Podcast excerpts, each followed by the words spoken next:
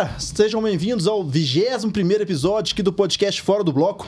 Eu sou o Guilherme Lins, sou o host aqui desse podcast e head da EVG Educação e Ensino, braço educacional da EVG Cirurgia Plástica. É um prazer recebê-los aqui mais uma vez. Muito obrigado né, por ter acompanhado aqui o nosso trabalho. Estou recebendo aqui vocês mais uma vez com o meu companheiro, o co-host Daniel Mendes, sócio executivo da EVG Cirurgia Plástica. Seja bem-vindo, Daniel.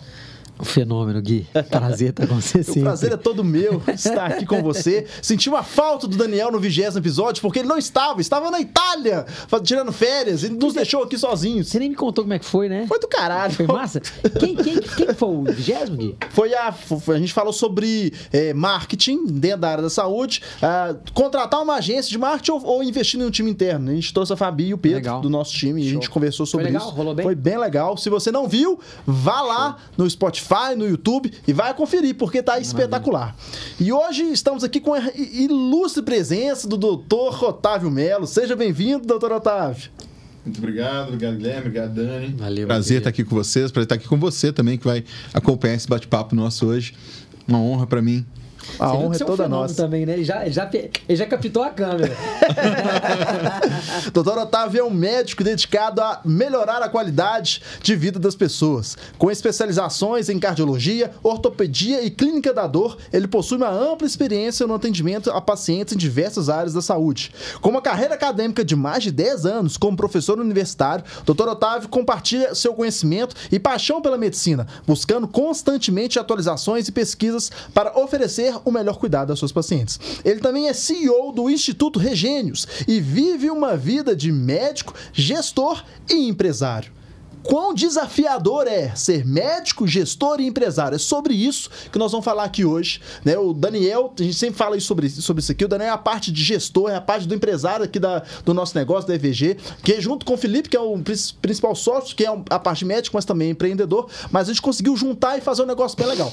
Doutor Otávio, ele encabeça no, no, no, no, no Instituto Regênios. Já tem quanto tempo lá que você está com o Instituto Regênios, doutor Instituto Regênios, hoje no formato atual, está com três anos completando três anos agora. Um, veio um, uh, uma empresa que veio se ficando mais complexa, né? Foi Sim, agregando, né? Veio trazendo. Na verdade, o CNPJ começou com a minha atividade profissional individual. Sim. Era só eu, prestava serviço no hospital, prestava serviço numa clínica, numa outra clínica, né? Um consultório privado. Então, o CNPJ mesmo tá, já existe há 10 anos, mas Entendi. a empresa, né, ou seja, para ter a própria sede, com a própria equipe, com os próprios processos, nós estamos desenvolvendo aí nos últimos três anos. Legal. Chique. Bom demais. Não, então... Um currículo desse aqui, nós vamos ficar até acanhados. É, né, eu, eu acho que a gente está bem servido, né? Está bem servido, com certeza. Aqui, vou pegar o embalo Gui aqui. É, para a gente já falar um pouquinho sobre essa transição do médico para o empresário, né? Uhum.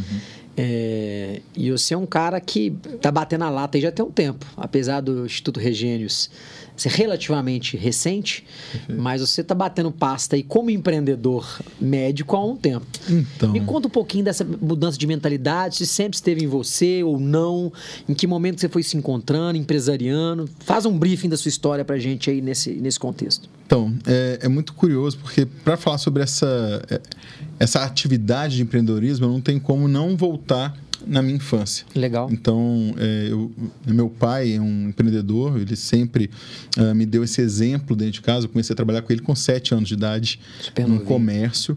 Uh, na época ele é, empreende na área de combustível, comércio de automóveis, tudo. E, e, ele sempre falou, filho, ó, você, você quer dinheiro? Ah, eu pedia para ele as coisas e falava, você quer dinheiro? Então vem cá, vamos arrumar uma coisa aqui. Então eu colocava eu para fazer alguma coisa dentro. Né? Hoje, falar em exploração de trabalho infantil, né? né? Mas enfim, já prescreveu, então a gente fala. Né? Te amo, pai. Obrigado. Tudo que eu sou, sou graças a você. Então, eu comecei ali, então, desde muito cedo, entendendo como é que eram aqueles desafios, aquelas dificuldades.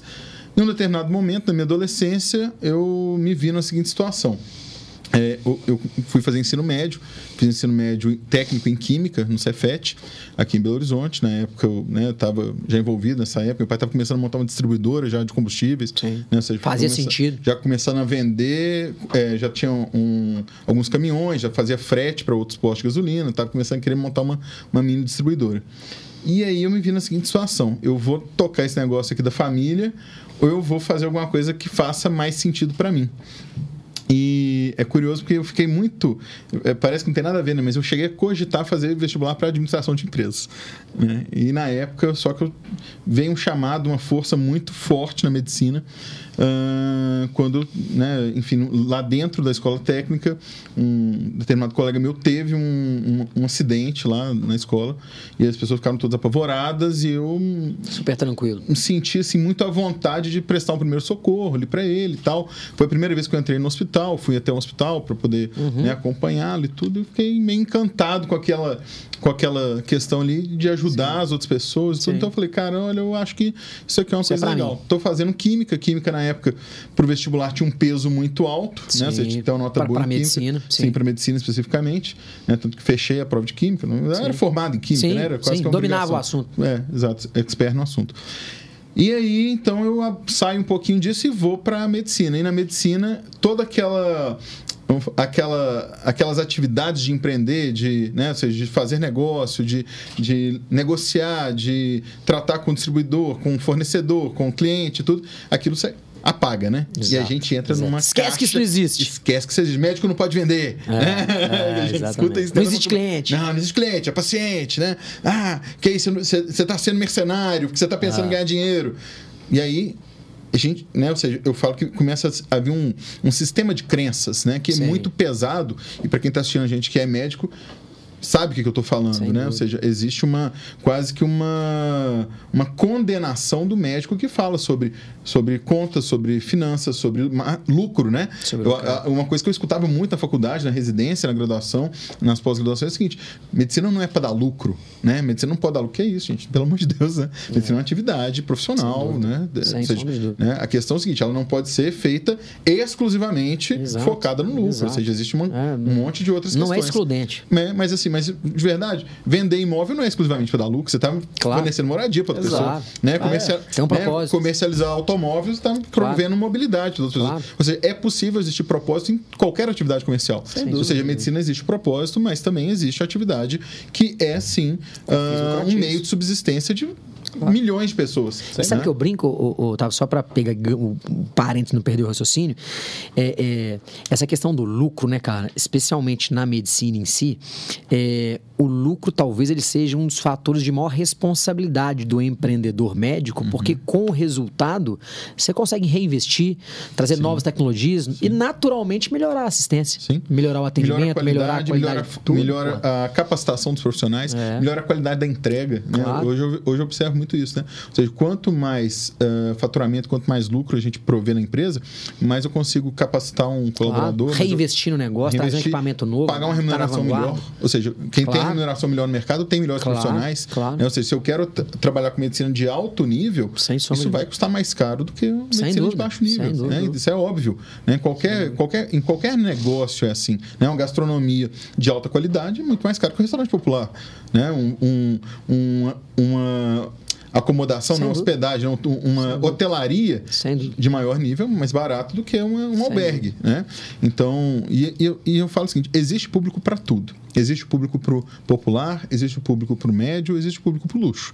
Né? A questão que eu vejo muitas vezes é que é, o médico ele é meio que massacrado né, por causa da formação muitas vezes sem hospital público, né, em SUS, Sim. em urgência e emergência, Sim. de que se, se né, você colocar uma orquídea num quarto, é, nossa, é um desperdício de dinheiro, né? Não, aquilo ali, tá, aquilo ali também é, é bem-estar, né? Sim, Ou seja, decoração é bem-estar, sabe? Eu custei a quebrar essa crença, Daniel, de que a estética não era algo fútil, que não era algo, né? Eu tô aqui no ambiente da cirurgia plástica falando de coração muito aberto, né? Porque dentro, principalmente quando a gente pega ortopedia, trauma, né? Ou seja, urgência, emergência, que foi a minha vida durante praticamente 15 15 anos aí, é, as pessoas falam, não, mas cirurgia. Eu, inclusive, eu tive brigas de colegas. Isso que eu ia te falar agora. É. Você sofreu muita é, é preconceito, não sofreu?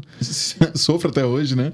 E só que hoje eu tô nem aí pra nem falar outro, um outro tema que a gente tá gravando. Né? um pouco me fudendo. Eu tô nem aí, né? Tô cagando, né? Exato. Bom, mas você então, sofreu assim, muito quando você começou a investir, empreender, criar isso como atividade sim. privada. Eu me recordo a primeira vez que eu falei, olha, eu não vou mais ter plano de saúde. Eu falei, né? Chamei um colega, que era um colega que eu gosto muito até hoje. Sim. Eu falei com ele: olha, vamos montar uma clínica 100% particular em Belo Horizonte. Ele falou: não existe mercado.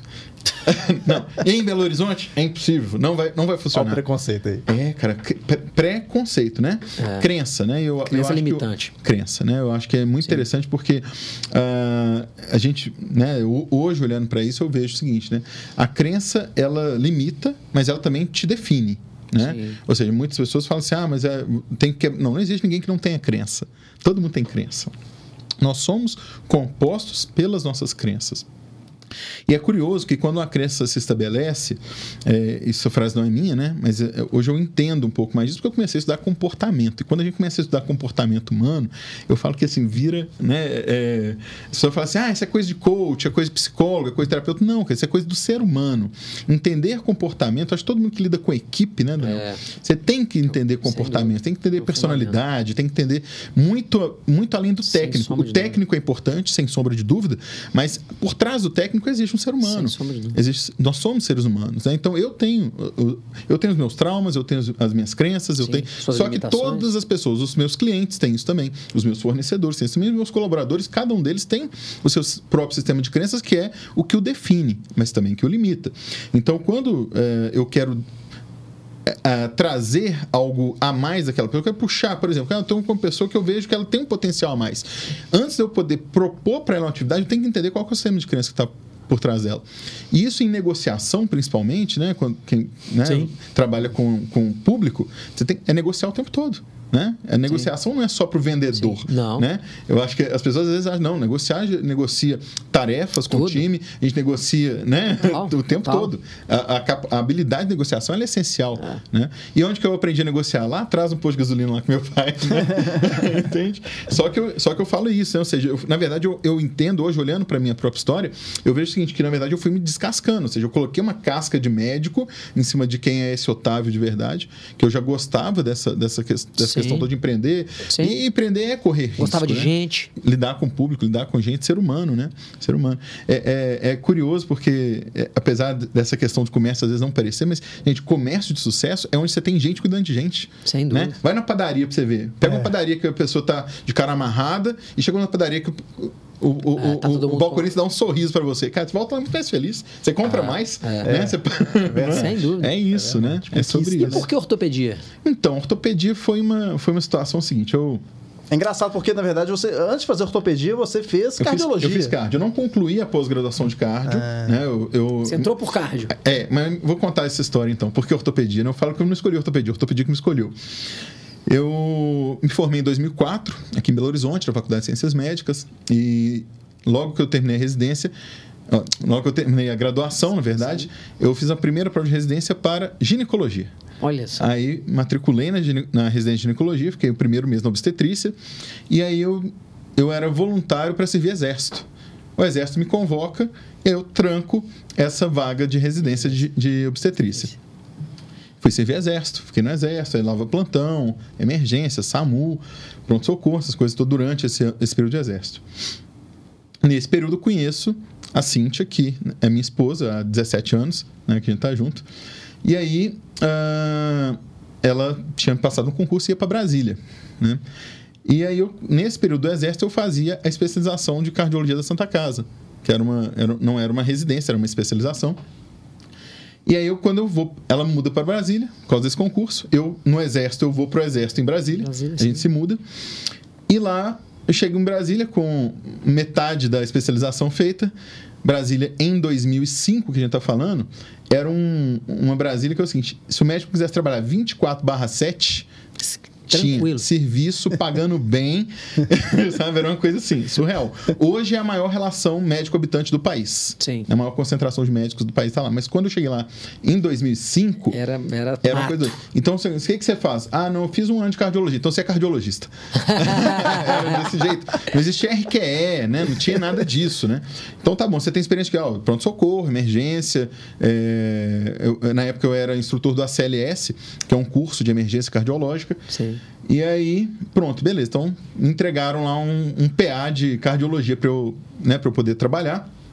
Dava plantão de CTI, plantão de emergência. Na época não precisava ser intensivista da plantão de CTI. Pensa é. bem, o que, que é 20 anos atrás, né? Como é que mudou? Mudou muito. Mudou né? muito, né? E aí, nessa questão da cardiologia, eu passei no concurso lá, em Brasília, me lotaram em um hospital, e aí eu comecei a trabalhar nesse hospital. Fazia enfermaria, fazia ambulatório de cardio, aquela coisa toda. Um belo dia, minha chefe me chama. Fala assim, Otávio, tô com um problema aqui, tô precisando que você me ajude a resolver. Eu falei, pois não, chefe. É, é e na época eu ainda era médico do exército, né? Então eu trabalhava no hospital como civil, mas ainda era. Então, assim, era sim, senhor, não senhor, e quero ir embora, né? Eram as três frases que eu sabia falar. sim, senhor, não senhor, quero ir embora. E aí, a minha chefe falou assim: olha, é, a gente está no hospital, um hospital de urgência, hospital do SUS. Aí vira e fala assim: olha, a gente está aqui com uma situação que está tendo muitas complicações clínicas na enfermaria da ortopedia. É, a gente vai ter que colocar um clínico lá, porque está tendo muita trombose, muito óbito, muitas né, complicações clínicas dos pacientes. E eu já ofereci para todo mundo da equipe. ninguém queria assumir ninguém, o Ninguém tem paciência para ir para lá, para não falar outra palavra que ela falou, né? Ninguém tem paciência para ir para lá, porque o pessoal da ortopedia é muito mal vamos falar assim, é mal comportado, né? O termo foi mais ou menos sentido. Ninguém consegue conversar com eles e então as meninas, que eram todas mulheres, né? Uhum. Você é um homem, você é o último que entrou, você é o mais moderno que a gente falava no exército, né? Então você vai ter que. Eu falei, tá, o que, que eu preciso fazer? Não, só que ao invés de você vir para a enfermaria da clínica médica, você, você vai passar a visita todo dia na enfermaria da ortopedia, vai avaliar a prescrição, vai orientar a conduta, é, fazer uns riscos cirúrgicos e acompanhar os pós-operatórios. O único contato que você tinha com a ortopedia tinha sido na faculdade. Mais ou menos. Mais facu... ou menos. Porque a ortopedia é. da faculdade não era grandes coisas também, não, né? Espero que meu professor não Você já tinha ouvido falar. Você já tinha ouvido falar. Tinha ouvido falar. Uma aula assim, ele mandava um residente para dar aula no lugar dele. Viajava muito, né? Tinha um. Enfim, aqueles compromissos de, né, internacionais, aquela coisa toda. Né? Então, acabava. Muitos residentes dele deram aula pra gente lá. Mas e aí o que aconteceu? Então, na verdade, é, eu não tinha muito contato com ortopedia. E aí fui para a enfermaria de ortopedia. No, enquanto isso, lá no, no, na minha lotação no Hospital do Exército, é, abriu uma vaga para acompanhar o serviço da ortopedia. Né? E eu meio que fiquei na, naquela coisa, né? Pedi, ah, então de vez em quando eu dava uma passada lá na, na ortopedia, acompanhava um pouco do plantão, ficava naquela coisa. Então eu comecei a conviver muito dentro do universo da ortopedia.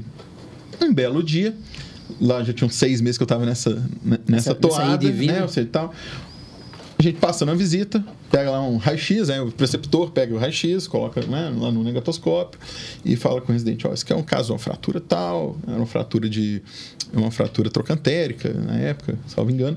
E aí ele vira para o residente e fala assim, ó, oh, então pode agendar essa cirurgia na escala do fulano de tal, no dia tal que ele vai fazer uma prótese total de quadril. E aquilo já estava meio aprendendo as coisas meio de orelhada.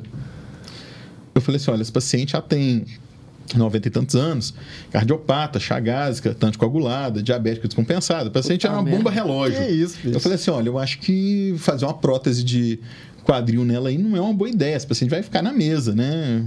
A gente fala, né? Total. A, a não vai sair dela, dali. A chance dela sobreviver a um procedimento de alta né? Sim, de, é de, de, grande porte, de alta complexidade, é muito pequeno. Vai precisar de, ou no máximo vai precisar de CTI, muita transfusão sanguínea, não tem suporte metabólico para aguentar isso. Né? E era um preceptor muito gentil, eu sou muito grato, carioca, né? Marrento, daqueles marrentão mesmo. Aí ele lembra, eu não esqueço as palavras que ele me falou. Porra, meu irmão, tu é cardiologista ou tu é ortopedista?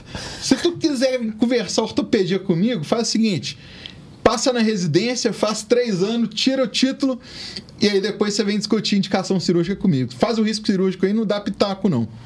Nesse naipe. Aí você entendeu porque que minha chefe me mandou pra lá, né?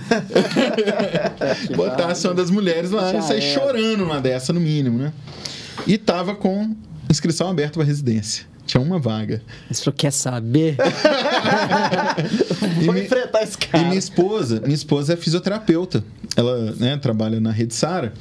E na época ela estava nesse período assim de, de treinamento lá na Rede Sara, então eh, estudando muito. O treinamento da Rede Sara é um, ela faz parte do processo seletivo ainda. Então a pessoa vai, é lotada, começa a trabalhar e fica um período de treinamento, com prova, com avaliações. Tudo. Então vivi estudando coisas de ortopedia lá dentro de casa. E eu meio que ficava com ela no horário vago que, que, a gente tinha, a gente estudava muito. Então já estava meio que gostando daquela coisa. Sim. Bom, fui lá e falei, amor, vou fazer a, a prova da residência.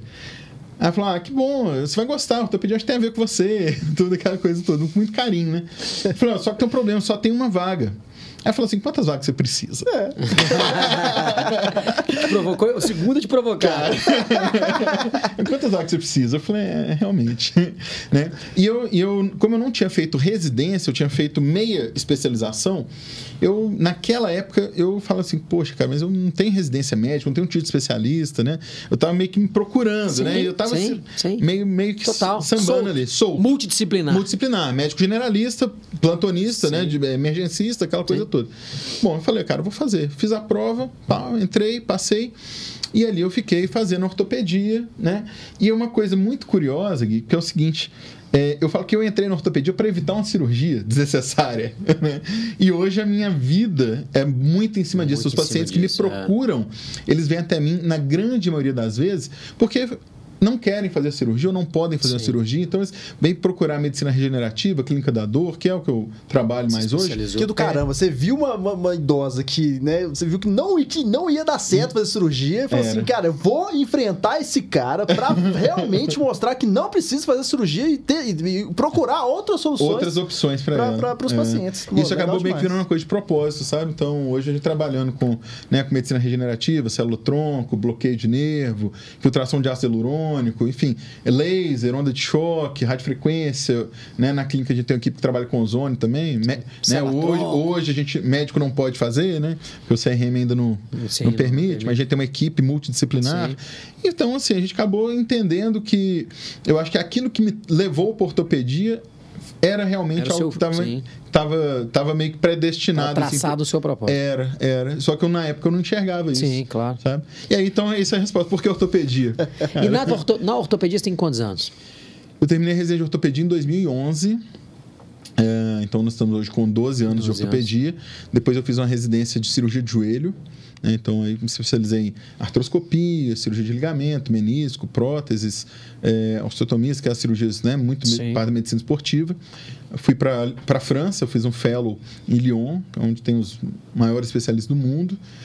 Voltei para cá, comecei a fazer um mestrado. No mestrado já comecei a estudar sobre medicina regenerativa. Nasce aí o. Aí começa, porque eu, comecei, eu fiz um trabalho sobre regeneração muscular. E ali eu comecei a fazer trabalho de laboratório, comecei a ver, ou seja, Entender sobre o é, assunto. comecei a gostar muito daquele assunto. Tô falando em 2015, eu defendo o mestrado. Depois eu faço uma residência de clínica da dor, lá no, aqui no Hospital das Clínicas, ou seja, eu já estava, já, com a- já, já era da Unimed, já estava com a agenda cheia. Ortopedista padrão. Cara, padrão. Operava, tipo, entrava no bloco 7 da manhã, saía meia-noite, os anestesistas não aguentavam me ver mais. Eu falava assim, pô, não, lá vem esse cara de novo. E era muito trauma, né? Sim. Esse começo da carreira É do isso. ortopedista é muita urgência, muito trauma. Então não tem hora, né? Pensa bem, ah, chegou uma fratura no, no É agora. plantão. É Agora, agora. a anestesista de sobreaviso, cara, manda chamar.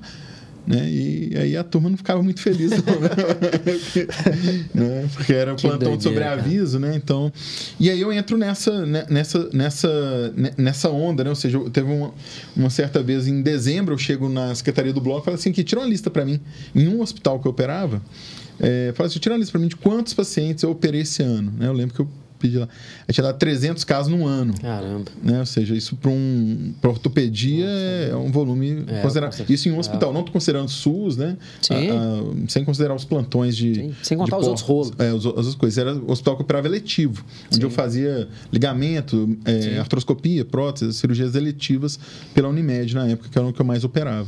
Mercado de lá pra cá mudou muito da ortopedia? Mudou, mudou bastante. O, o número de vagas de residente de ortopedia explodiu. Né? Então, hoje, é, o que eu vejo no mercado de ortopedia mesmo, clássica, vamos falar sobre ortopedia raiz, né? Tem colega de ortopedia, colega de ortopedia dando plantão é, de porta de, de UPA, de médico generalista, né? Muita gente indo fazer serviço de é, é, médico examinador de medicina do trabalho, sabe? Assim, tem colegas que, estão, é, que não estão conseguindo exercer. O, existe especificamente aqui em Belo Horizonte, tem uma saturação desse mercado. Né? É, e aí o que, que eu tenho percebido é que muitos médicos jovens já estão buscando outras áreas. Muita gente vindo para a área da medicina integrativa, muita gente indo para a área da clínica da dor, alguns Sim, colegas, sim. sabe, indo, buscando essa Pontas parte de vanguarda, né? Exato. E, eu, e, eu, e é uma coisa que eu acho muito bacana, porque eu, eu vivi isso na pele, né? Ou seja, eu terminei a residência e eu não continuo, assim, eu não tinha. é, eu, eu, não, eu não tinha uma um grupo para poder me estabelecer. Sim. Então eu tive que me estabelecer por sim, mim mesmo. Sim. Né? Ou seja, então procurei um hospital, cadastrei no hospital. Caminho comecei... tradicional, né? Exato. Né? Ou seja, mas eu, mas eu falei o seguinte: olha, eu comecei a trabalhar praticamente sozinho. Então eu chamava um colega para me ajudar na cirurgia. Sim. Às vezes uma cirurgia mais difícil, chamava um colega mais experiente. Sim. O paciente era meu, né? passava no horário de cirurgião para ele. Coisa que cirurgião Total. faz, né? Sim. Uh, e isso, isso foi me trazendo, é, assim, muito muito crescimento, porque o que, que, eu, que, que eu fazia? Eu não ficava com o rabo preso com ninguém. Né? E eu acho que uma coisa que me ajudou muito, Daniel, é porque quando eu vejo que o, o profissional, principalmente o ortopedista, né, ele termina a residência e continua como auxiliar, como assistente do preceptor, ele vai ficar como assistente do preceptor durante muito tempo. Aquilo Sim. gera uma certa dependência, Sim. até emocional, em relação ao professor. Sem sabe? dúvida. E o cara, não, cara fica preso é, ali, acha é, que não consegue fazer sem ele. Vira uma né? ponta tipo de segurança segurança, né? E o cara não consegue largar. Exato, né? Porque é uma zona de conforto, sem né? Dúvida, ter, ter um, sem você dúvida. está dentro de um ambiente, Sim, né? De uma equipe, total. tudo. Então, assim, no meu começo eu falei, cara, eu vou, né? Eu vou bater cabeça, né? E aí pensei em ir pro interior, pensei, né? Fazer outras coisas. E foi interessante que quando eu, eu, uh, eu resolvi começar a trabalhar com com a clínica da dor, né? Ou seja, trabalhando com procedimentos invasivos e tal, eu fui fazer uma residência no meio dos anestesistas né? Porque clínica da dor, até, até hoje ainda é muito assim, né? Sim. E domina. Tá, tá vinculado à anestesia. É, só que o que, que, eu, que, que eu fiz a leitura? Eu falei assim, peraí, dentro da ortopedia, o que, que todo paciente que vai no ortopedista sente? Dor. Dor, né? O que, que o ortopedista não sabe tratar? Dor, né? Anti-inflamatório, corticoide, né? Opioide, às vezes. Cara, não... E aí, eu, às vezes, opero. Então, o que, que faz? Eu começo a operar, operar, Sim. operar, operar. Sim. E aí, muitas vezes, eu opero e o paciente continua com dor né? Faz a cirurgia. Ah, tô com artrose de joelho, por exemplo. Sim. Tá, beleza. Vai lá, põe uma prótese, uma cirurgia de né, grande porte, alto risco, trombose, infecção, soltura, enfim, um monte de complicações descritas Possíveis. aí. E o paciente termina a cirurgia continua, e continua com dor. Continua com dor, é, é. complicado. E aí eu comecei a entender, falei, deixa eu entender, por que, que continua com dor? Por que, que a dona Maria operou, tá com dor, o seu José operou e não tá com dor nenhuma? Diferencia esses dois. Né? A mesma cirurgia, pega o raio-x de um, coloca o raio-x do outro do lado, não sei qual é qual. Eu fiz as duas cirurgias, usei o mesmo implante, o mesmo hospital, com a mesma equipe, mesma técnica. Isso.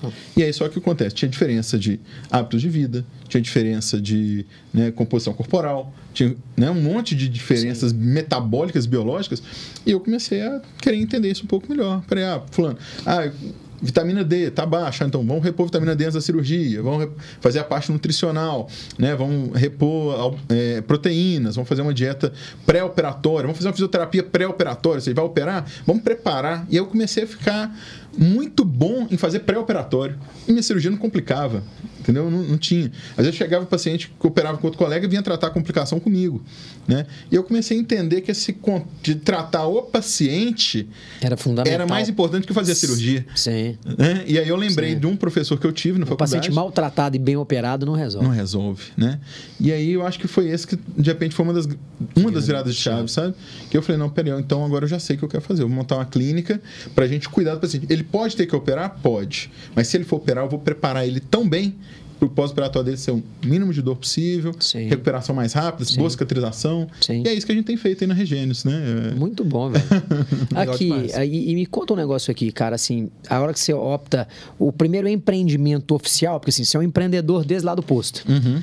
Mas quando você fala assim, cara, agora CNPJ, gente, funcionário, folha, aluguel, receita, despesa, vem com a Regênios?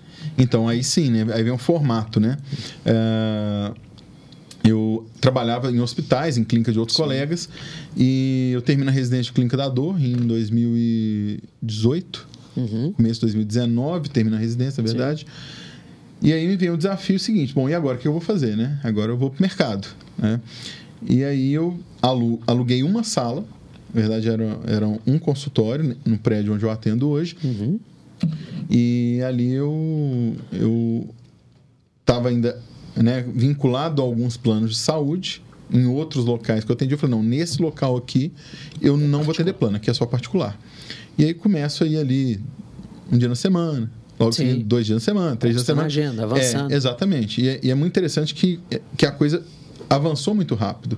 Né? Então eu comecei falando o seguinte: olha, eu vou atender o paciente lá no convênio, né? e aí eu vou tentar desviar ele para o particular. Né? E era uma coisa meio assim, tinha procedimento que o plano não cobria. Né? E aí eu comecei a. a e, foi interessante, porque eu, eu comecei a, a modelar o negócio. Eu falei assim, cara, na ortopedia ninguém faz isso. Então eu comecei a conviver com cirurgião plástico, com vascular, com dermato né, com o pessoal que trabalhava com estética. Eu comecei a falar, cara, peraí, isso aqui, eu, né, ou seja, essas pessoas não dependem de plano de saúde. Sim. Né? E aí eu, Outras especialidades é, que já convivem num ambiente particular há muito mais Exato, né? Ou seja, é, e aí eu chamo um colega ortopedista, que é né, uma pessoa que eu gosto bastante, tudo, falei com ele, ó, vamos montar um, né, vamos montar uma clínica, né, que aí eu, né, a gente divide despesa, aquela sim, coisa sim, toda, né? Vamos fazer uma é, E aí o cara fala, não, não existe mercado para isso, né? Não, ortopedia particular, esquece. Esquece, né? Só que acontece, é porque o, o, o viés dele, né, o viés da, da, dessa ortopedia que ele falou que não existe particular, era a ortopedia que para oferecer o que o plano de saúde oferece. Sim. Então, existem mercados diferentes. Peraí, Sim. se é, eu quero com trabalhar certeza. com um público que vai é, optar por um serviço particular, eu tenho que oferecer para ele serviços que não existem dentro Sem daquele dúvida. outro universo. Né? Eu comecei a, a, pesquisar o que eram essas, essas, O que cabia. O que cabia. Então eu comecei a ver, por exemplo, que a, a, os tratamentos a laser, os tratamentos com ondas de choque, os tratamentos com radiofrequência, os tratamentos com terapias magnéticas, os, tera, os tratamentos é, metabólicos, soroterapia, né? Ou seja, comecei a ver que existia uma gama, um mundo, um mundo que não estava sendo explorado. Peraí, Belo Horizonte, quem que faz isso? Ninguém. Eu, opa, vou para São Paulo aprender isso aqui. Aí eu comecei toda semana. Nisso eu entrei num. Eu comecei a fazer um doutorado lá em São Paulo. Eu ia para lá toda semana e aí eu ia, visitava uma clínica, fazia um contato, fazia um network, tal, ia aprendendo. Aí comecei a fazer uma pós lá na Unicamp, que na época o curso de medicina regenerativa, né, o maior curso aqui do Brasil era na tá Unicamp, tá e lá vinha gente do Brasil inteiro. Então Conhecia a gente. Come, começa a ver é do Nordeste, como é que tá indo, né, colega do Sul, como é que tá fazendo, tal, começa, ah, deixa eu lá na sua clínica conhecer um pouquinho, gente, vem, vem aqui na minha também, né? E, aí, e aí eu falei, cara, agora eu entendi o que, que dá para fazer, né? por fora, né? Massa. Estados Unidos. Aí, aí passa um período lá em Boca Raton, numa clínica de um colega lá que faz isso há 30 anos. 30 anos fazendo medicina. o, mercado americano, nesse sentido, é, ah, é? é outro, né? Lá, lá existem, é, lá existem é, redes, né? Então é interessante, existe, não, não, é uma, né? Lá existem várias redes de clínicas de medicina regenerativa que unificam protocolos, algumas sob modelo de franquia, algumas outras sobre é, do mesmo estrutura dono, própria. né? Exatamente, estrutura própria. Mas o que acontece? É, existem bancos de dados compartilhados, existem a literatura é muito ampla com relação a isso, né?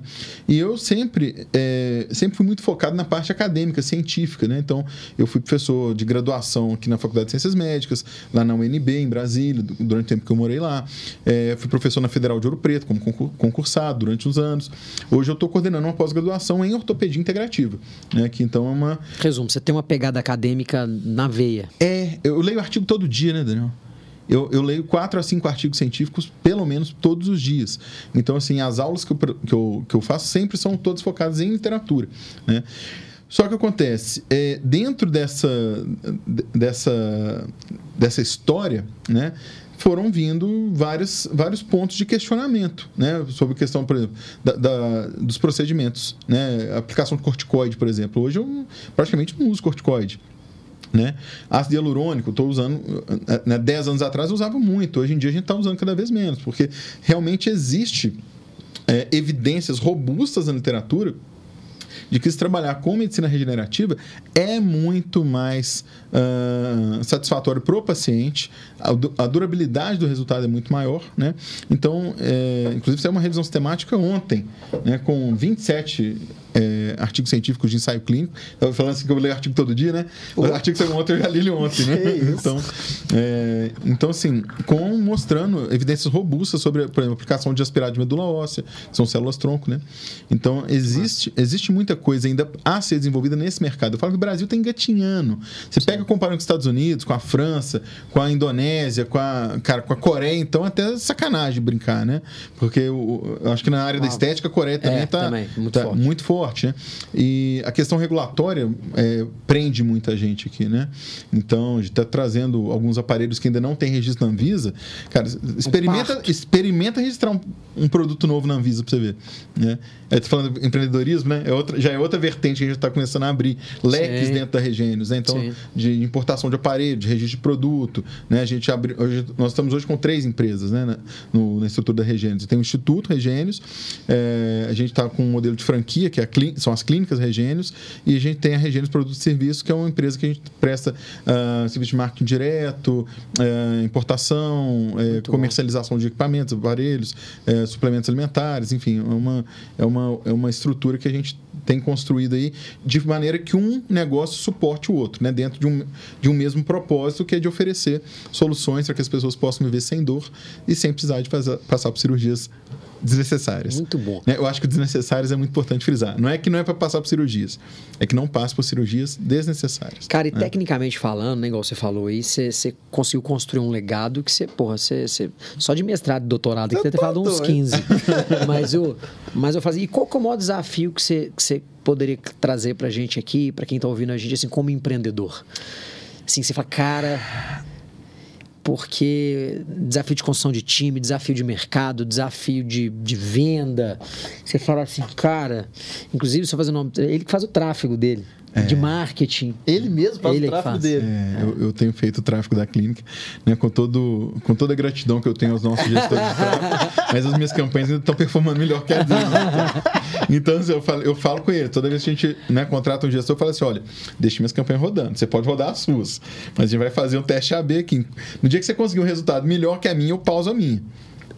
Isso aí tem uns 5 anos que eu tô nesse desafio, não consegui não, cara. né? Então é, é, muito curioso, porque eu já fiz alguma, algumas propostas para a agência, falar assim, ó, vamos fazer o seguinte, eu te pago, ó, o meu, o meu CPA né, hoje é tanto, tá? Então vamos fazer o seguinte, ao invés de eu te pagar o, o FII e a verba do tráfego, deixa eu te pagar pro CPA, né? Ninguém topou, cara.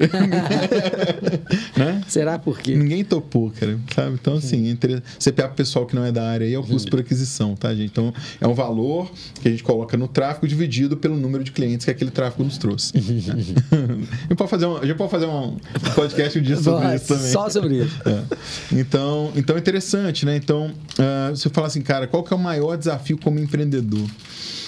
Daniel, eu, sem sombra de dúvida, eu vou falar o seguinte: maior, meu maior desafio como empreendedor é saber onde eu quero chegar. É ter clareza do meu objetivo como empreendedor. Sabe? Porque uh, eu acho que a partir do momento que eu tenho essa clareza, todo o campo se abre. Né? E eu vou te falar que por vezes eu me pergunto se eu tenho essa clareza até hoje, Sim. sabe? E talvez, talvez eu não tenha alcançado resultados mais rápidos ou maiores, justamente porque Você desviou de rota algumas vezes. É, e, e, é muito fácil se desviar de rota, né? Sim. Então eu falo, se deixar levar por uma ou outra Principalmente situação. no início, porque no início qual que era, qual que era o meu, vamos falar assim, o meu referencial? Que a gente acaba, né? O cérebro humano acaba sempre buscando referenciais, né? Então no começo meu referencial que é, ah, eu quero operar muito, né? Tu acaba na residência de ortopedia, quem que é o que que é ter o sucesso, né? Sim. Sucesso para mim era ter muito paciente. Uhum. Depois era fazer muita cirurgia. Depois o sucesso era ganhar muito dinheiro. E hoje eu falo o seguinte, cara, o sucesso que, que é o sucesso, né? Que, que, porque eu acho que todo mundo quer ser bem sucedido. Claro. Né? Todo mundo quer ser. Né? Todo, todo mundo quer tudo isso que eu falei aqui, né? Ter uma agenda cheia, ser respeitado, ser reconhecido, é, obter lucro na operação. Eu acho que. Né? Eu acho que. Ah, eu acho que, eu acho que é esse que é o ponto, sabe? É, eu acho que o meu objetivo hoje é o seguinte: é ter certeza que eu estou fazendo a coisa certa. Sabe? É ter certeza que eu, que eu estou aceitando os desafios que vão me levar a ser quem eu quero ser. Sabe? Eu acho que um empreendedor, ele, ele traz consigo uma, uma carga energética muito intensa, né? E hoje eu convivo com muitos empreendedores em várias áreas. Né? Então, quando fala uh, sobre ter uma empresa, o que é ter uma empresa? Cara, ter, é, é, literalmente é o coração da empresa, né? O empreendedor Sim. é o coração da empresa, né? Se você tira o coração da empresa, não tem empresa. É o, time pulsação, desmonta, o time né? desmonta. Então, acho que manter o time motivado é um desafio muito interessante, né? Você falou sobre montar time. Montar time é, é uma coisa que por incrível que pareça, por mais que eu esteja é, reconstruindo meu time de maneira. Hoje em dia, mas é, é uma coisa interessante, né? É, até um tempo atrás eu achava que eu ia ter as mesmas pessoas a vida inteira trabalhando comigo, né? Forever, né? E hoje eu vejo que não é assim. Não. Né? Por quê? Porque eu vejo que a cada vez que eu. Que eu é, que eu tenho mais clareza do meu objetivo, onde eu quero chegar, eu vejo que aquelas pessoas que estavam ligadas com aquele objetivo anterior, elas acabam se desconectando e Sim. vem outras pessoas Sim. que estão conectadas com esse novo objetivo. Sim. Eu acho que essa é, essa é a transformação do crescimento enquanto empresário. Sem dúvida. Né? É saber que, olha, peraí, tudo bem, é, é, essa equipe que veio comigo, veio comigo até esse ponto. Gratidão, sou muito feliz, muito grato. Né? Mas. Né? Só que para podermos continuar o ciclo de crescimento, nós vamos ter que trazer novas pessoas. E uma coisa que eu, que eu senti na pele é quando esse degrau, essa mudança, ela envolve a mudança de cultura. Porque Sim. em alguns momentos, né, a, a, a, cultura da empresa precisa mudar. Sem dúvida. Né? E o crescimento. É porque cultura é um negócio engraçado, né, cara? É. Que cultura é um, é um misto de, de, de, quem nós somos com quem nós queremos ser, né? É.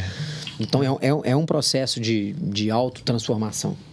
Né? E muita gente acha que cultura é algo fixo, né? Estático não, não é. De forma né? A cultura se transforma. Sem sombra de dúvida. O tempo todo, na verdade, né? Sim. Então. E eu, eu, não, eu não entendia isso até eu, eu aprender isso na prática. Eu acho que a melhor Sim. maneira que tem de aprender isso é vivendo, é, né? É, é, suando, é vivendo. É, exato. É. Né? Então... E quando você fala assim, é, é, é um pouco do desafio de ter a clareza né, de objetivo, clareza para onde você quer ir. Hoje você tem, mas você não tem a segurança de que é esse caminho, ou você simplesmente não tem e fala, cara, deixa a vida me levar, então, vida leva eu. É interessante, porque é um misto. Estou ali na minha atividade, está funcionando, paga minhas contas, mas eu não, eu, não, sei se é exatamente É curioso, isso. porque é, eu, eu vivi dois momentos muito muito díspares né, enquanto empreendedor. Eu vivi um momento de querer ter o controle total e absoluto Sim. e vivi um momento de rendição sabe? E hoje o que eu entendo é o seguinte, que tem que ter um misto um pouquinho é, é de cada híbrido, um. É, é, o equilíbrio, né? É, é o caminho do equilíbrio. Ou seja, eu preciso, eu preciso ter métricas, metas, objetivos, indicadores, processos, né? Ou seja, descrição de cargos, ou seja, uh, ter, o, ter o conhecimento do funcionamento da máquina é necessário. E isso eu faço um paralelo. Isso é necessário, inclusive, internamente. Eu preciso entender como que a minha máquina corpo, a minha máquina mente funcionam também, né?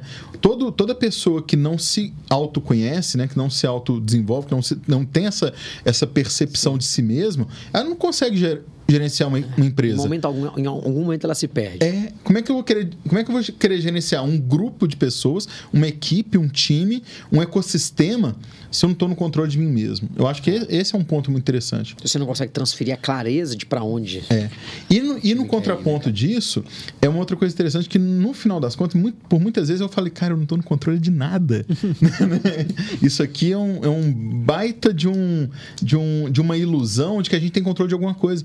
Porque chegam momentos que são tantas variáveis funcionando ao mesmo tempo. Então tem hora que eu sabe o que acontece quando eu vejo que eu não estou conseguindo controlar, eu falo, cara, surrender sabe? Tipo, deixa eu me render, deixa eu deixar a coisa acontecer um pouquinho, daqui a pouco, sabe? Como se fosse um, um, um, um manche ali, um leme, que eu falei, cara, eu não dou conta de lutar contra essa correnteza. Então deixa eu soltar o barco aqui um pouquinho, deixa, deixa a coisa, né? Assim, deixa o vento Deixa o vento, é, e na hora que na hora que eu tiver a condição de segurar esse leme de novo, eu pego. Então tem. E é isso que eu acho que é o momento que eu. Né, que eu acho que, que, tem, que tem sido um grande aprendizado, sabe? É saber equilibrar qual é o momento certo de fazer o controle, porque se eu quiser controlar no meio da tempestade, não vai rolar, cara. Né? Ou seja, a, a hora da tempestade deixa acontecer. Chama a equipe, galera, ó, vamos, vamos entender aqui para onde que o vento está indo, dar sua opinião, ou seja, é a hora de ouvir o time, né? Ou seja, está no meio do, do, do, do tumulto, beleza. Sim. Então, ó, não está na hora de eu querer falar assim, não, que você tem que bater essa meta, você tem que entregar esse resultado. Cara, tá no meio da tempestade. Né? Calma, Sim. galera, vem cá. Sim. Vamos nos unir, vamos nos Não, abraçar, claro. vamos, vamos claro. amenizar. Vamos o momento. É, é hora de abafar, né? Ou seja, Sim. amenizar a tempestade trazer o time, ver, ver quem está realmente comprometido e aí reorganizar. É isso aí, né? O pessoal chama de, PD, um... chama de, PDCA também, né? Sim. Vocês têm hoje um, um, propósito claro na regência? Você, você vende ele, você já, você, você, já trouxe ele aí para a gente, mas assim, que ele é evidente e você consegue evangelizar ele tanto da porta para fora quanto da porta para dentro? Acho que esse é o ponto-chave da empresa, sabe? Eu, eu, eu é, certa vez eu, eu o tava, eu estava num grupo né? de mentoria e aí eu comecei a colocar uh, como se fossem as etapas que eu, que eu fui desenvolvendo no desenvolvimento da empresa. E é interessante que é, é, sei que hoje é clichê falar sobre começar pelo porquê, né? De ter uma clareza do, do, do, Mas só é clichê para quem não entende a importância. É, sabe? Mas é, eu, enfim, não tem como não falar sobre isso, né? Então, eu acho que assim, essa clareza desse propósito, ela é o ponto sobre o qual a gente constrói todos os outros. Todos os outros. Ou seja, produto ele tem que estar tá para servir o propósito. As pessoas têm para servir o propósito. O processo tem para servir o propósito. Então, esse eu falo que tem um ponto. Ah, o ponto central é o cliente. Não é. O ponto central é o propósito. O cliente ele vem até mim porque ele entende meu propósito, ele se alinha com esse propósito. Ele quer obter algum benefício a partir disso. Né? E é curioso porque Uh, em algumas reuniões que eu faço com o time, né? E às vezes eu faço, chega uma pessoa nova, eu falo assim, ô oh, fulano, fala que por que, que você trabalha aqui? Sim. Sabe? Eu, eu, eu quero. Você provoca isso. É, eu, eu quero ouvir da boca dela. Uhum. Sabe? Não é colocar uma plaquinha na parede. Sim. É muito mais que isso. Eu preciso é, que ela verbalize espontaneamente. O que, que você vem fazer aqui todos os dias? Sabe? Porque tem pessoas que vão trabalhar porque vão bater ponto. E assim, Sim. né? Eu, eu particularmente, né, quando eu estava lá dando plantão na ambulância, no CTI, estava preocupado em pagar minhas contas. Sim. Né? E aquilo era uma coisa que, em um determinado momento, eu me vi no burnout. Né? Foi né, um momento que eu falei, cara, não dá para continuar desse jeito. Se eu continuar assim, eu vou largar a medicina. Né? E aí eu comecei a entender, ah, não, beleza, agora eu tenho uma clareza. Poxa, eu vou. Acho que o que eu gosto de fazer é o que, que é. é. Gosto de ajudar as pessoas? Gosto. Mas aí vem aquela questão, né? Para ajudar as pessoas não precisa ser médico, porque o propósito não é a profissão. As pessoas às vezes sem confundem essas duas não, é, coisas, é, né? Tem muita gente que fala assim: ah, meu propósito é ser advogado, meu propósito é ser. Não. Seu propósito é não. é algo muito, né, muito mais amplo do que isso essa profissão ela é uma atividade.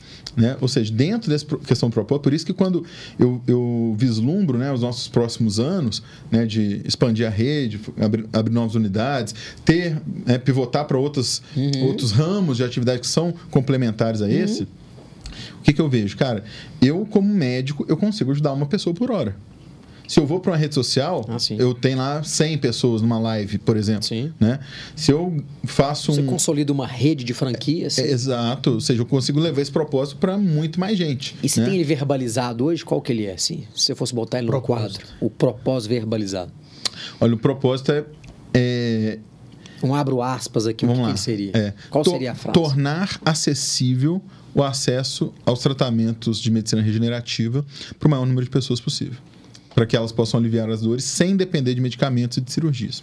Acho que é um pouco longo, mas é o que eu vejo. Assim, se for falar, Octavio, que, onde você quer chegar? Ah, eu quero que isso seja, que eu acredito nisso, o, o, tratamento funciona. São métodos ainda novos, pouco conhecidos, pouco acessíveis e ainda são muito caros, sabe, Daniel? É, e, e, é curioso porque em conversas entre colegas que trabalham com isso, alguns uh, defendem muito essa, essa elitização. Eu acho que. Sim, você é, quer dar o acesso. Eu acho que o acesso é importante, sabe? Eu acho que é, uma tecnologia ela só é realmente útil para a humanidade, para a comunidade, para a sociedade, quando ela é acessível, quando ela é disponível, sabe? Então, é, quando, eu, quando eu preciso é, ter um custo e eu vejo que uma pessoa não está conseguindo fazer um determinado tratamento que foi proposto, porque aquele custo não é disponível para ela naquele momento, eu me frustro, sabe? Eu me frustro. Então, é, dentro do, desse, né, desse projeto nosso da Regênios, na verdade, a, o, o, meu, né, o meu objetivo final é que a gente consiga disponibilizar isso numa fundação, sabe? Num, num, de uma forma que a, as pessoas possam ter acesso a isso de uma maneira de repente, né, é, que o tratamento de uma pessoa de alto poder aquisitivo possa subsidiar o tratamento de uma pessoa de poder menor. E, a, e aonde mora a confusão aí é de não reconhecer o caminho? Eu acho que é um, é um modelo é, de, uma certa, de um certo grau de complexidade que eu não vou conseguir construir sozinho. Então, é, são muitos braços né, para que eu tenha a ambição ou a audácia de achar que eu vou fazer isso. Então, eu realmente, o que eu tenho hoje, uh, falar assim, tá, por que, que você não faz Sabe isso? uma coisa legal? Eu acho que eu tenho que ter as pessoas certas. fazendo aqui, né? Você é. pega um pouco da metodologia OKR que nós estamos começando a implementar lá de certa forma sei se você já deve ter ouvido falar, mas uhum. não sei se você já conhece Sim. qual profundidade e tal. Que assim, é uma diferença muito grande entre propósito e e, e, e, entre o why e, e, que é do, do porquê, né? Que é beleza. Assim, o propósito é uma coisa que ela tá ligada cara, ela é intangível, né? Ela tá ligada é. à emoção. A gente é. fala assim, cara, o porquê realmente a gente faz, eu, o que, eu... que diferencia a gente do, do para onde, do para quê, do... É. O propósito para mim é o seguinte, Daniel, é, o dia que eu for embora dessa forma física que eu que eu ocupo então, hoje, hoje, é o que, que vai ficar, entendeu? Ou seja, poxa, por que, que valeu a pena eu ter vivido?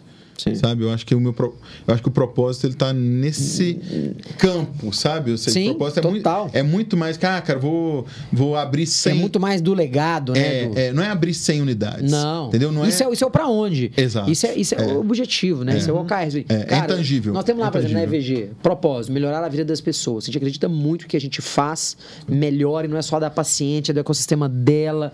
Isso tem um impacto significativo na vida dela e tal. Mas o objetivo é né, nos tornarmos uma maior e melhor núcleo de cirurgia plástica do Brasil com reconhecimento e alcance nacional. Ponto. Cara, é para lá que nós vamos caminhar. Nós não, vamos, nós não podemos descansar enquanto a gente não chegar lá. É, e aí, naturalmente, nós vamos desdobrando isso em, em várias iniciativas. Sim né, para gente, é. Pra gente alcançar esse, alcançar esse, esse é, lugar. É, porque eu entendo o seguinte, a nossa, a nossa existência aqui era muito limitada, né? Sim. É, é, o, por, mais que, por mais que a gente tenha uh, uma experiência, eu, eu adoro viver, né? A vida é maravilhosa. Eu acho que essa experiência de vida é algo que, enfim, é, é, é indescritível em palavras o tanto que é maravilhoso estar vivo, estar aqui, poder ter a oportunidade de, com a minha energia, com o meu corpo físico, beneficiar a vida de outras pessoas. Isso é indescritível. O prazer que isso, que isso promove, eu acho que é algo próximo do divino, de verdade. Sim. Eu acredito muito nisso. Só que o que acontece? A, a, a matéria ela é limitada eu vou embora, um dia eu vou embora. E eu, realmente eu, eu, entendo que essa questão do propósito, ela é o seguinte, ó, por que, que valeu a pena? Sabe? Se um, se um dia né, eu tivesse que falar sobre isso, eu falaria isso, cara, por que, que valeu a pena viver? Legal. Sabe? Eu acho que o propósito, o, o propósito é, é, a resposta dessa pergunta. Otávio, e, e, e se você enxergar, se você tivesse uma, uma, um, uma, como é chama aquele negócio? Uma câmera do tempo, fosse batesse 10, 15, 20 anos para frente e voltasse, o que, que você acha que você ia encontrar daqui a 20 anos na sua área? Daqui a 20 anos, é, eu entendo que haverá um número, uma redução brusca do número de cirurgias. Eu acho que o número, os procedimentos vão ser cada vez menos invasivos, menos agressivos. Uh, a utilização de implantes metálicos vai diminuir. A, a biologia, eu entendo que a, as, os pacientes hoje já procuram por isso. Né? Eu, é, quando, quando nós falamos sobre a opção de deixar de colocar uma prótese metálica e sobre a possibilidade de que daqui a alguns anos nós peguemos células do paciente, façamos uma impressora 3D com tecido autólogo e possamos colocar uma cartilagem fabricada com células do próprio paciente na sua articulação que está danificada, todos os pacientes falam assim: ah, isso é possível? Eu falei: isso já existe. Só que não é ainda disponível Sim. a nível comercial. comercial, clínico, né? Sim. Mas nível de pesquisa já é feito. Tá? Então, assim, e é isso eu acho. Quando eu falo sobre medicina regenerativa, eu estou falando também disso. Né? Então, só que o que acontece? Não adianta é, tratar, querer, ah, então vou colocar uma cartilagem nova no joelho. Mas se a pessoa tiver com sobrecarga de peso, com diabetes compensado, com né, é, problemas reumáticos, inflamatórios, não adianta querer colocar uma cartilagem nova. Ela vai danificar outra vez. Né? Então, eu, eu vejo que a união da nutrologia com a medicina integrativa, com a ortopedia, junto com outras áreas que tratam de doenças crônicas, como é a minha especialidade, que é a ortopedia, a ortopedia é tratar doença crônica. Existe a traumatologia, que é o que trata lesões esportivas, acidentes, sim, sim, etc. Sim. E tal. É, não tem como pegar um osso quebrado hoje claro. e colar um super bonder. Ainda claro. não, né? Sim. Mas não sei. Amanhã a gente pode conversar. Tá? Sim, sim. né? Então, por exemplo, é, placas e parafusos absorvíveis é algo que já existe. Antigamente só tinha placa, placa e parafuso de, de aço. Né? Hoje eu já operei um, um menino, um jogador de futebol, rompeu né, um tendão, uma fratura na né, inserção. Falei com ele, ó, uma opção convencional é colocar um parafuso de titânio né? Mas você quer fazer o parafuso absorvível? Eu consigo. Fez absorvível. Dois anos depois fez a ressonância não tinha nada. Parecia que nunca tinha, nunca tinha lesionado. Doideira, né? Entendeu? Ou seja, é essa... Era impensável X anos atrás. Era impensável, né? Então, ou seja, o parafuso absorvível, absorve, né? E qual que foi a incisão? Não tem corte, né? Ele faz um furinho né, com furos, ou seja, minimamente invasivo, né, ultrassom é, no consultório do ortopedista, eu acho que daqui 20 anos, Daniel, não vai existir um ortopedista que não saiba fazer ultrassom. Né? Tem cinco anos que eu trabalho com ultrassom, aproximadamente. Né? Eu falo, mudou totalmente quando eu falo sobre. Então, e acontece, plano de saúde não cobre um procedimento guiado por ultrassom. Então, quando eu comecei a fazer procedimento guiado por ultrassom, o paciente já falou, ah, doutor, mas eu já fiz essa infiltração em outro lugar e não teve ultrassom. Eu falei, ah, provavelmente ele tem um risco de ter colocado a agulha no lugar errado. Né? Então, né, dentro da cirurgia plástica hoje se faz é, muito, é, né? É, é, inclusive, uma das maiores inovações aí dos últimos meses ou anos. Sim, sim, né? Ou seja, fazer os preenchimentos, né? Exato. A, a, o, o contorno corporal, né? O contorno corporal sim. guiado por ultrassom é maravilhoso. Muito menos invasivo, Sem né? Muito mais rápido a muito recuperação. assertivo. assertivo, precisão, né? Menos dor no pós-procedimento, recuperação mais rápida. É o que todo mundo quer, né? Então, eu entendo que a, a, a trazer a tecnologia, a inovação Sim. é algo que é indispensável, né? Eu acho que não existe mais lugar no mercado para a pessoa que quer continuar fazendo aquilo que ela aprendeu na faculdade, na residência, né? Aquilo ali é para dar uma base. Quando a gente vem para o mercado para poder trazer inovação, trazer uh, soluções, e aí acontece o valor agregado sobe. A percepção de valor do seu cliente fica muito diferente. Né? O grande Otávio, para a gente ir fechando aqui, eu queria uma dica ah, mas já? sua. Cara, como é que passa rápido, né? Tem uma hora nessa conversa, né? É, Acho que você nem seguiu o roteiro uma, aí, né? Não, nem precisou. Cara, assim, uma, é, é, uma dica que você poderia dar para a nossa turma, assim, dar, como é que você consegue dividir a sua agenda de médico com a sua agenda de, de empreendedor, é. de gestor? Cara, tem um milhão de coisas. Pois é, falei, cinco quase que eu falei assim, você tem filho? Tem, tem o Gustavo, cara. Que, Gustavo. que hora sobra, né? Não, tem um filho agora, tem um cachorro agora.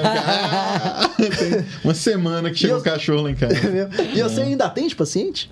Ainda atendo, ainda atendo. Então, atendo menos, né? Eu já Sim. cheguei a atender 50 pacientes por dia, né? Hoje, hoje minha agenda é travada em 5. Né? Então, o que, que acontece? Você consegue montar? Como é que você, como é que você constrói a sua rotina é, nessa então, divisão entre negócio? Porque deve médico. ser um desafio grande, né, para o médico gestor empresário, é ter essa, esse. É, tem uma outra atividade que você não coloquei, que é professor, né? Que eu dou aula é. também, né? Eu tenho então, isso. Então, o que acontece? Eu deixo meus períodos da manhã. Minha manhã, é, basicamente, uma coisa que eu não abro mão é atividade física. Então, eu sou judoca, eu pratico judô 5 e meia da manhã, é o meu horário de treino. Seis e meia eu vou para musculação, faço musculação cinco vezes por semana.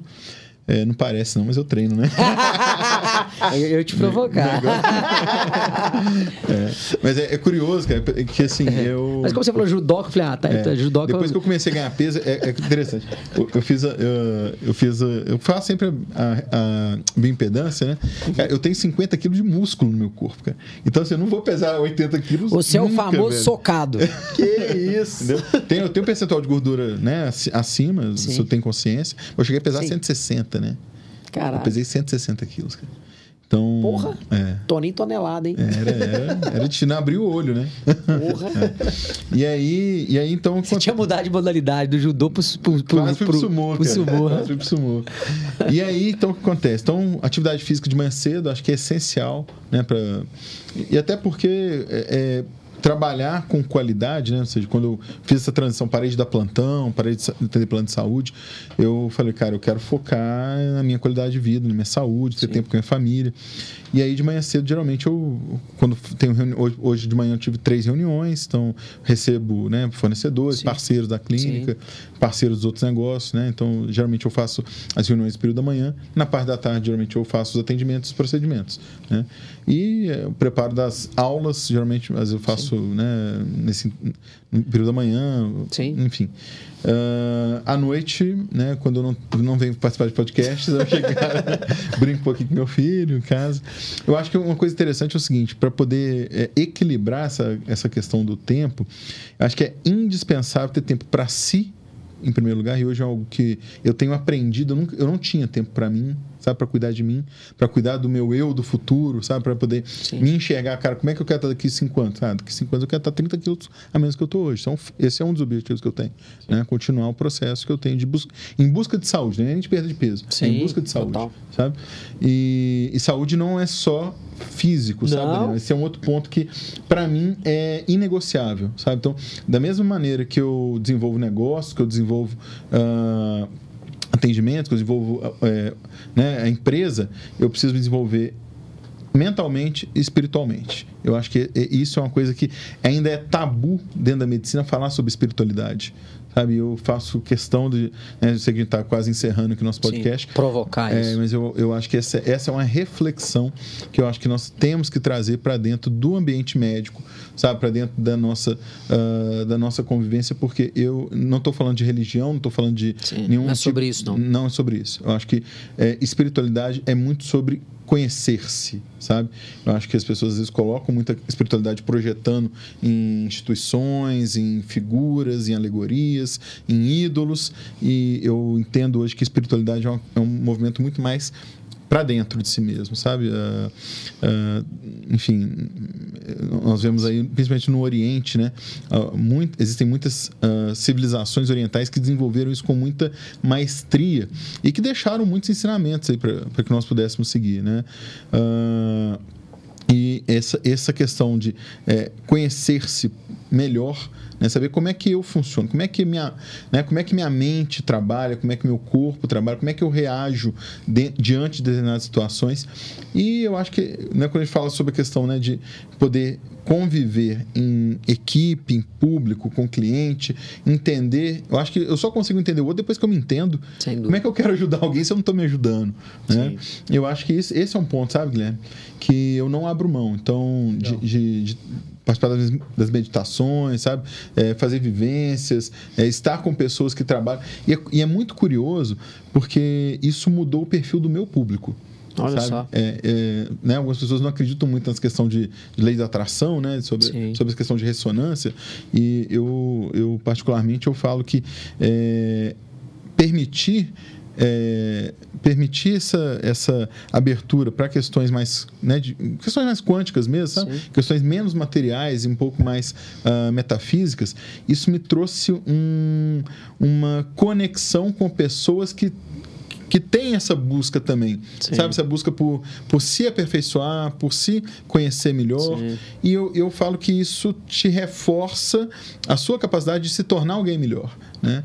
É, é lógico que né, nós todos estamos vivendo num mundo material, a gente precisa né, é, ter acesso a recursos materiais, mas eu acho que quando a pessoa tem essa, essa visão de que existe algo além, né, ou seja, enfim, pode Muito colocar bom. o nome que você quiser, né, eu não estou aqui para defender nenhum tipo de dogma, mas eu acho que é, é foi algo que me transformou sabe? Que me permitiu, inclusive, ter uh, uma mente mais aberta. E eu acho que quando a gente tem a mente mais aberta, nós temos Sem mais insights, sabe? Nós conseguimos ter mais clareza, nós conseguimos ter uma intuição mais aflorada, sabe? E isso dentro da medicina especificamente, que é muito técnica, muito orgânica, muito biológica. muito cartesiana. Né? Muito cartesiana, né? E hoje eu vejo a medicina de outra forma, sabe? E é, é curioso, eu conheci um colega cirurgião plástico uma vez, numa mentoria que eu estava participando, e ele falou uma coisa coisa que me chamou muita atenção. Eu falo, cara, você acha que quando eu estou ali fazendo uma cirurgia, eu não estou aplicando um reiki no paciente. Eu falei, cara, é uma coisa que eu não tinha parado para pensar, né? Porque é, eu acho que vem muito questão, e eu, eu nos tratamentos, né, o que eu ficava observando é o seguinte, a intenção que o médico está colocando enquanto está fazendo determinado procedimento, sabe? Você está em estado de presença, eu acho que a meditação, ela traz isso, sabe, Daniel? Um estado de presença, saber conviver comigo mesmo, né? estar na minha própria presença. Que às vezes a pessoa está fazendo a coisa no automático, e aí você vai fazer, vai fazer uma cirurgia no automático, você vai administrar a empresa no automático, você vai comer no automático, você vai né, fazer. É, é, viver no automático. Viver no automático, sabe? Então, essa, essa, quando eu estou falando sobre espiritualidade, eu estou falando sobre isso. Estou falando sobre estar em estado de presença. É viver aqui ou agora. Eu acho que é muito sobre isso. Né? Tudo bem, eu tenho meus focos, eu tenho meu, minha, claro. minhas metas, meus objetivos, claro. eu tenho uma visão de futuro, né? mas eu não posso querer viver o futuro. Sim. Não, eu tenho que viver, viver o aqui agora. Sim. Planejando, executando no aqui agora aquilo que vai ser necessário para poder alcançar aquele futuro. Sim. Né? Muito bom. É profundo esse negócio. É, não, né? massa. Cara, você, você conhece o Neto também, né? Conheço, conheço. Eu falo que o Neto também tem uma. Tem uma... Ele tem uma pegada de meditação também. É, não, e o é. Neto, tem, o Neto é um cara cabeça muito boa é. também. Nefro, né? Nefro, é. É, é seu vizinho lá. Aham. Cara, acho que a gente vai ter que chamar o Otávio pro outro, pro outro episódio, é. porque tem coisa pra danar pra falar com a gente aqui ainda. Isso é foda, né? Achei que ia falar sobre business, né? Cara, é só que pra mim hoje é uma coisa tão conectada, cara, Não, sabe? Assim, total. pra mim, eu, eu, eu é, é, interessante, né? Porque é, a, quando eu comecei a entrar nesse mundo de, né, de querer entender sobre gestão, administração, Cara, eu ficava muito focado. Ah, meta, número, né, indicador, objetivo. Cara, hoje eu, hoje eu vejo o seguinte: cara, isso é uma, é uma camada, sabe? Talvez a camada mais superficial, a camada que, que a gente é, consegue é enxergar camada. no dia a dia, né? É. Só que nós somos feitos de várias outras camadas, sabe? Então, é, é, essas, essas outras camadas mais profundas, sobre propósito, é uma camada mais profunda, né? A Sim. camada sobre é, sobre, sobre as, as pessoas, o alinhamento das pessoas que estão lá dentro, né, cara? A construção do time, a construção das aspirações. É, conjunto, é, é, é, muito interessante porque quando a gente, é, quando eu comecei a, a, a, entender um pouco melhor sobre isso, falei, cara, então deixa eu ver aqui, eu, eu, aí comecei a estudar algumas ferramentas, né? Vamos falar um pouquinho de gestão aqui, só para não matar o tempo que falando. Pois é, na verdade a gente já tem que encerrar. Quem já chegou, já chegou aí? Tem gente. É. Então, então acho que é isso, sabe? Ou seja, quando a gente começou, começa a ver, ó, como é que eu quero montar o time? Ah, eu quero uma pessoa mais é, analítica, uma pessoa mais é, relacionamento, uma pessoa mais de criatividade, né? E aí peraí, então eu vou construir um time sem saber quem é a pessoa. Se ela é loura, se ela é alta, se ela é baixa, se ela é gorda, se ela é magra. Sim. Ou seja, eu estou trabalhando com personalidades, né? E, e, e, essa, esse conhecimento sobre comportamentos e personalidades, eu acho que traz uma, uma, uma, uma abertura que é o seguinte, na verdade, no fundo, né? Então, todos somos pedaços de um mesmo todo, sabe? Então, assim, e eu faço coisas que você não faz, você faz coisas que eu não faço, então todo mundo precisa de todo mundo, né? Acho que, acho que é, esse é, é, é essa que é a minha visão da empresa, cara. Eu vou falar uma coisa que não é uma frase minha, tá? Mas é o seguinte: é, eu estava uma vez numa mentoria com o Pedro Superti, você deve conhecer, né? Sim. E participei da mentoria do Superti. O Superti falou uma coisa que eu achei muito interessante. Toda empresa, no final das contas, é um espaço para a expansão da consciência. Sabe? Então, toda empresa. Eu sei que vocês têm um braço educacional, vocês, vocês desenvolvem pessoas, né? Eu, e é um compromisso que eu falo. Hoje fala muito ESG, né? Como uma coisa né? interessante. Virou uma coisa que no é. mercado corporativo virou modinha falar de ESG. Sim. E eu falo isso muito com o nosso gerente lá hoje, sabe? Então é o seguinte: ah, nós vamos contratar um estagiário e tal. O que, que nós queremos? Eu não quero só a mão de obra. Não é só a pessoa vir, prestar um serviço e depois e pegar um certificado e tchau. Não, peraí. O que, que eu vou desenvolver nessa pessoa? Qual que é o meu compromisso em transformar essa pessoa num cidadão, num profissional, sabe? Ah, nós vamos abrir uma vaga para contratação, tá bom. Então essa pessoa vai, ela vai vir fazer parte do nosso time. Se ela um dia sair daqui, ela tem que sair aqui melhor do que ela entrou. Senão, eu acho que, né, eu acho que ser empresário, tá, Guilherme? Seja, falando sobre essa questão, né? uhum. né? Seja, o que, que é Sim. essa visão de ser é, empresário, médico ao mesmo tempo, né? Eu acho que é isso, sabe? Eu acho que o, o empresário, que é um empresário de verdade, que ele entende qual é a missão de ser empresário, né? Não é só de dar um dinheiro no final do mês para a pessoa pagar as contas dela. Tá? É quem é aquele ser humano, quem é a dona Maria da limpeza, quem é o seu Zé do, da portaria, sabe? Eu acho que, poxa, né? Ali são pessoas, são seres humanos, né? E eu acho que isso eu acho que eu nunca perdi. Sabe? eu acho legal. que esse é, o, esse é o ponto que, que eu acho que, por vezes, na medicina a gente fica um pouco frio. Né? A gente Sem começa dúvida. lidando com cadáver, né? No primeiro Sem ano da faculdade. Dúvida. Você chega lá, pá, tá um corpo gelado em cima da bancada de mármore, você pega, te dá um sim, bisturi na mão sim. e manda você cortar. É, Cara, você... você banaliza que existe a... alguém ali. É, sabe? Eu acho que isso é uma coisa que é, eu, eu, eu percebi que eu, em um determinado momento da minha carreira, eu estava meio que é, mecanizando, sabe? Tava, tava me tornando meio que uma máquina de operar. Ah, o cara é uma máquina de operar, achava isso bonito. Sabe? ah, o cara opera 50, né? 50 casos por mês. Não, peraí, gente. Né? Quem são os pacientes? E, e, e, um, e, um, dos pontos que eu acho que, que foi muito forte para mim foi um dia que eu estava com 50, literalmente 50 consultas agendadas num dia. E eu virei no final do meu expediente, eu olhei aquela lista, né, com 50 nomes eu tentei me lembrar quem era o primeiro. Ô, Guilherme, exatamente. Não tem como. Eu me senti, sabe que eu senti um lixo, cara? Eu me senti um traste. Naquele dia eu tomei a decisão, cara, eu vou atender cinco pessoas por dia. Sabe? E assim, mas eu vou saber o nome das cinco. E se eu encontrar com uma dessas cinco no, no shopping, eu vou chamar ela pelo nome. Eu acho que é, é, é, é isso, é sobre Top. isso. Legal demais, doutor Otávio. Ó, Obrigado. Extrapolamos aqui o nosso tempo de podcast, doutor Otávio. Fala pra danar. O episódio 22 vai ser com ele. Mas fala bem, fala bem. Obrigado aí, doutor Otávio, por, né, por nos agraciar com a sua presença, né, com seus bom. conhecimentos. Foi muito bom mesmo. Acho que já deu para ir pro nosso público conhecer um pouco aqui da sua, né, da sua gestão, né, da sua vida, né, das suas escolhas, dos seus desafios como médico, gestor e empresário.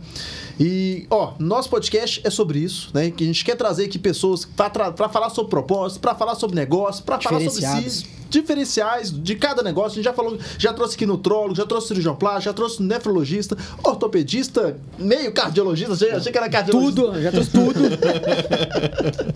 Mas então é. é isso aí. Se você está em busca de conhecimento bom, top, vai ver os nossos outros episódios, venha conhecer os nossos cursos, que a gente, doutor Otávio, participou do nosso curso de gestão e marketing médico, e eu não tenho dúvida, se você está em busca de alguma coisa para avançar no seu negócio, vai lá na nossa página e vai conhecer também o nosso curso. E deixa aqui também aqui o contato da Regência, se você está em busca de, de tratar sua dor sem, né, sem passar por cirurgia, doutor, Regência, doutor Otávio vai falar aqui qual, qual, como é que acessa lá. É então, eu... Te encontra.